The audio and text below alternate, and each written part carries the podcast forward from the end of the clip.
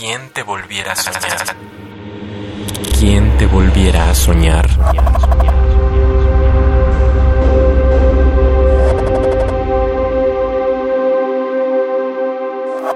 Te he hecho el amor.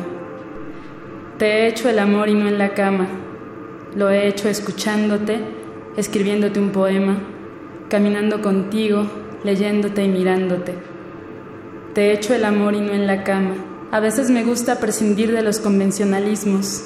Hay tantas maneras de hacer el amor que reducirlo a solo un espacio como la cama es pensar solo en el 1% de las posibilidades.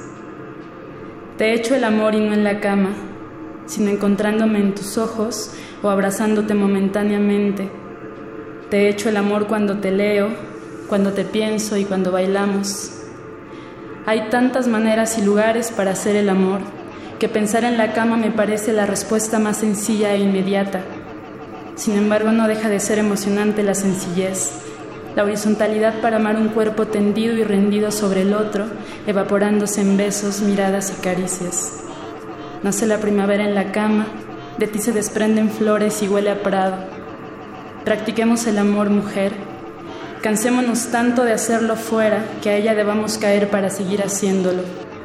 Hacer el amor, sí, todo el tiempo. Inventemos nuevas maneras de hacerlo, pues esa es la única manera de evolución y revolución. Hagamos el amor. ¿Quién te volviera a? Hola, mi nombre es Carol Cervantes, tengo 25 años, nací en el Estado de México, en Naucalpan de Juárez, pero actualmente radico en la Ciudad de México, en la Gustavo Madero. Soy bailarina egresada de la Academia de la Danza Mexicana, del Instituto Nacional de Bellas Artes. Soy creadora escénica, poeta. ¿Quién te volviera a soñar? Radio UNAM. Experiencia sonora.